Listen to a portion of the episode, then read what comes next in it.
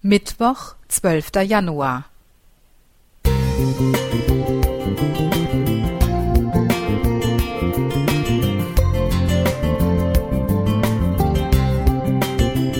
Ein kleiner Lichtblick für den Tag.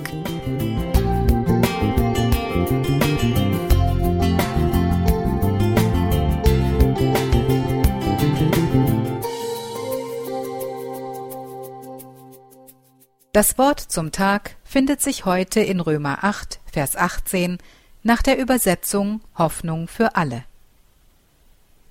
Ich bin ganz sicher, dass alles, was wir in dieser Welt erleiden, nichts ist, verglichen mit der Herrlichkeit, die Gott uns einmal schenken wird. Ein Mann sollte für jeden Tag, an dem er aufgrund einer Viruserkrankung künstlich beatmet werden musste, 500 Euro bezahlen. Als er davon erfuhr, musste er laut lachen.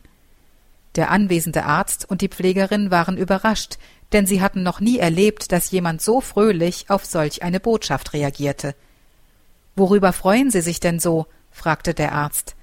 Ach, ich habe gerade einmal nachgerechnet, dass ich 75 Jahre meines Lebens, das sind 27.375 Tage, ganz umsonst atmen durfte. Ganz umsonst. Alles, was Gott uns gibt, ist ganz umsonst. Er, unser Schöpfer, hat uns mit allem ausgestattet, was wir brauchen.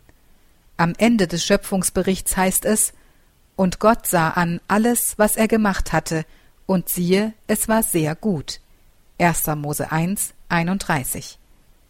Es tut mir weh, wenn ich daran denke, warum es nicht sehr gut bleiben konnte, sondern Leid in die Welt kam. Gott wollte mit den Menschen Gemeinschaft pflegen, er wollte bei ihnen und mit ihnen leben. Er stellte ihnen den wunderschönen Garten Eden zur Verfügung und gab ihnen die Aufgabe, sich um diesen Garten zu kümmern. Er schenkte ihnen die Tiere, denen Adam ihre Namen geben durfte, in einer überwältigenden Vielfalt. Gottes Geschenke, alle umsonst. Nun ist diese wunderschöne Schöpfung durch die Sünde in eine heillose Schieflage geraten. Immer wieder hört man Sätze wie diese wenn es einen Gott gibt, warum gibt es dann so viel Leid in der Welt? Oder Seit Gott mir meinen Mann genommen hat, kann ich nicht mehr glauben. Menschen suchen immer einen Schuldigen, und es ist leicht, Gott die Schuld in die Schuhe zu schieben.